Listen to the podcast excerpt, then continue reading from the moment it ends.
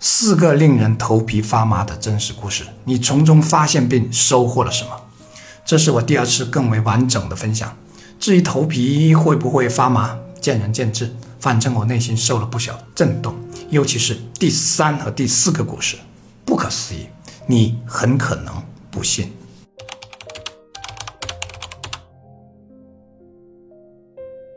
第一个故事：落水男孩。在我十来岁的某一天，我和我堂弟在河边玩，一个小男孩因为要翻过一块大石头而滑倒，直接掉进了旁边的水潭里，河水淹没了男孩，男孩叫不上一句话就又沉了下去。距离十多米远的我想都没想就直接跳进去把他抱了起来。抱起来之后，男孩嚎啕大哭，哭声惊动了河对岸菜园里忙活的。男孩的妈妈，男孩的妈妈抱过男孩，向家的方向就奔去了。从此以后，我印象中这家人就没有来过我们家。后来我得知，落水男孩的家人说是我把他推下水的。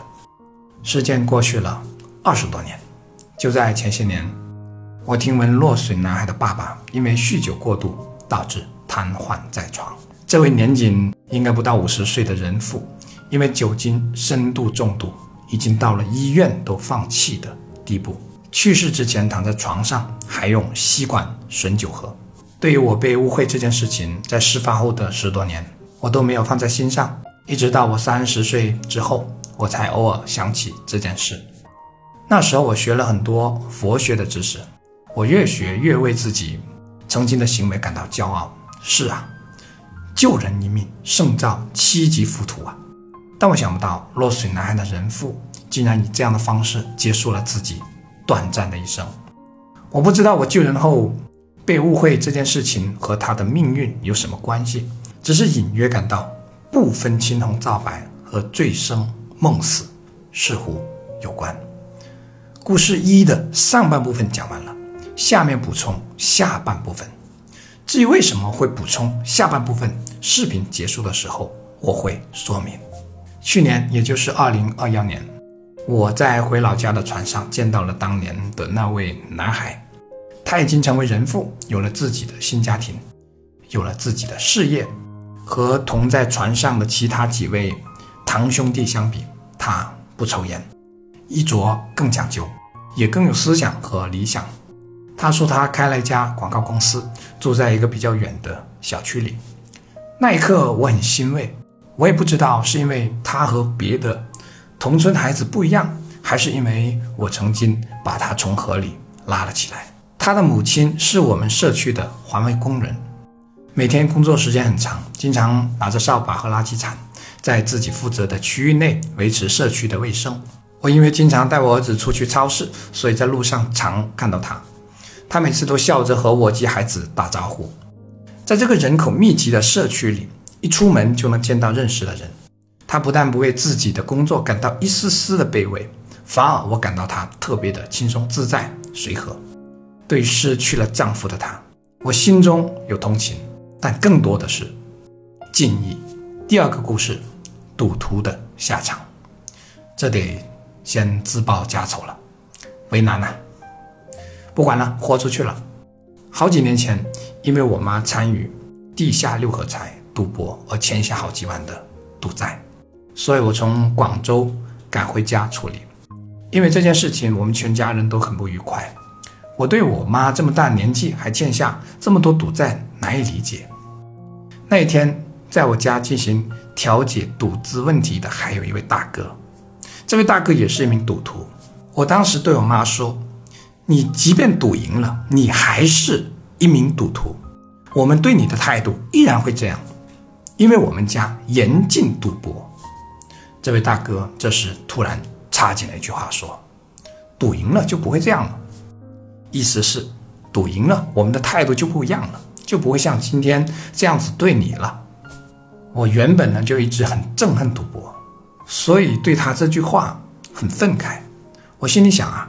你这不是用赌博来换认可、换面子的心理吗？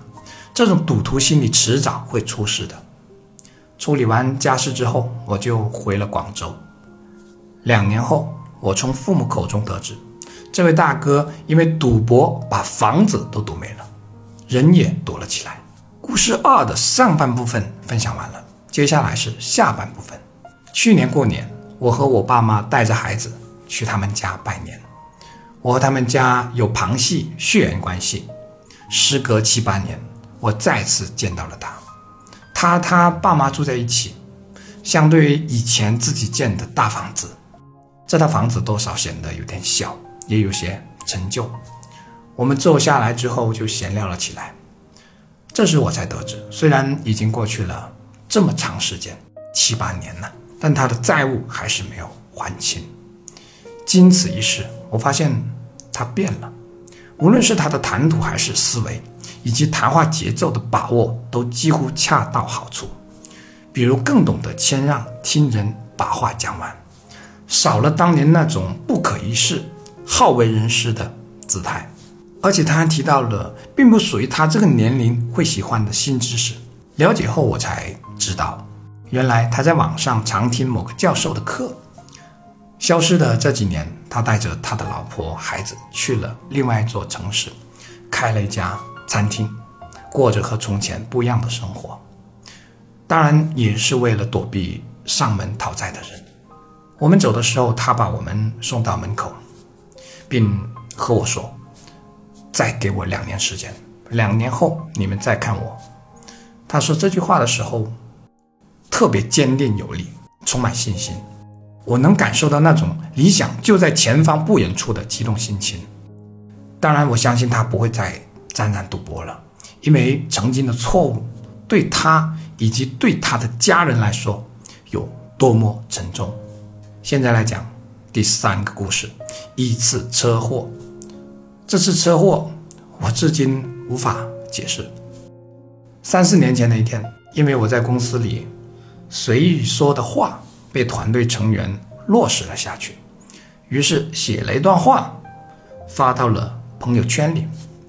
我有感而发的说：“当自己不经意的话都会成为结果时，也就更懂得什么叫深思熟虑和三思后言了。”两天后，一辆丰田 SUV 在我面前呼啸而过，拐进巷子里也没有减速。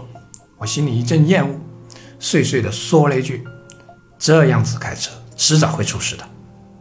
三天后，就在同一条巷子，一辆 SUV 撞倒了一辆摩托车，摩托车上有一名妇女和一个小孩。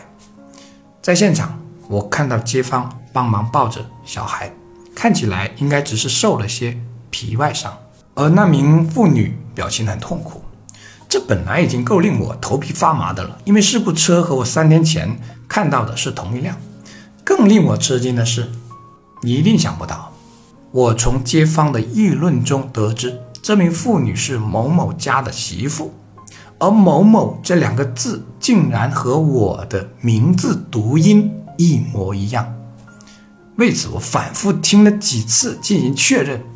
你要知道，在人群中突然听到自己的名字，会是什么感觉？反正我当时全身起了一阵鸡皮疙瘩，但我不知道这代表着什么。当天我就把这件事如实的记录在了电脑里。第四个故事，人生惨剧。小时候的一天，我在河边捡到一块石头，我把这块石头磨成了一个心形。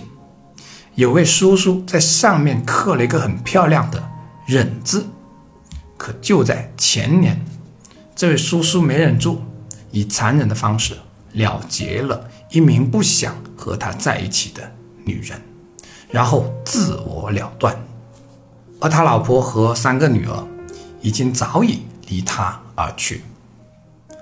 纵观他的一生，他始终没忍住作为男人最大的天性，导致如此结局。我听闻这件事的时候十分震惊，因为这位叔叔事发前几天还来过我们家。他的妈妈在事发前一天还来我们家找过他，就怕他做傻事。当时我还没怎么在意，但想不到会是这么惊天动地的事情。两条人命啊！晚饭后，我沉重地坐在沙发上，想起了那位因寻子不到、内心极度不安的老人，想起了小时候那颗刻着一个“忍”字的心形石头。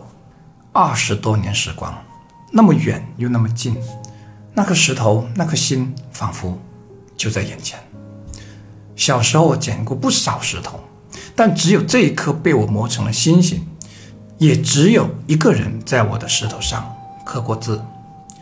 我不禁想啊，石头上的“忍”字，是铁石心肠，还是动心忍性？四个故事讲完了，至于这些故事有什么共同点，如何解读，只能说见仁见智了。对我的人生而言，他们有着不同寻常的意义和启示。比如，到底存不存在因果？为什么我们村里最奇特的两个悲剧都和我有关？有个成语叫“因缘际会”，我想众多因缘汇聚在一起，才可能引发一个比较大的善果或者恶果。当众因超过一定的阈值，就会导致果的产生。我们所能看到的只是因果这张织网上的个别节点，这个节点连着千万条脉络。可人们往往习惯通过单线的推理来推断因果关系，所以有人信，有人不信。在上面的故事中，作为旁观者的我，所看到的、所听到的，也只是个别节点，它们不存在一对一的因果关系，顶多只能算作相关性。但有时，从这个侧面就已经能看到事情发展的那根主脉络会通往哪里。因为它已经超过了那个阈值，提高了悲剧发生的可能性。比如，第一个故事的不分青红皂白对他人的误解和伤害；第二个故事的赌徒心理；第三个故事的开车鲁莽；第四个故事的不顾家及不懂容忍。但即便是最不堪的恶果，依然可以选择勇于面对，重新开始新的生活。因为手上的果又是未来的因，未来的果全靠自己当下的反省和造化。这也是今天之所以补充故事一和故事二下半部分的原因。这世上有绝对的正道吗？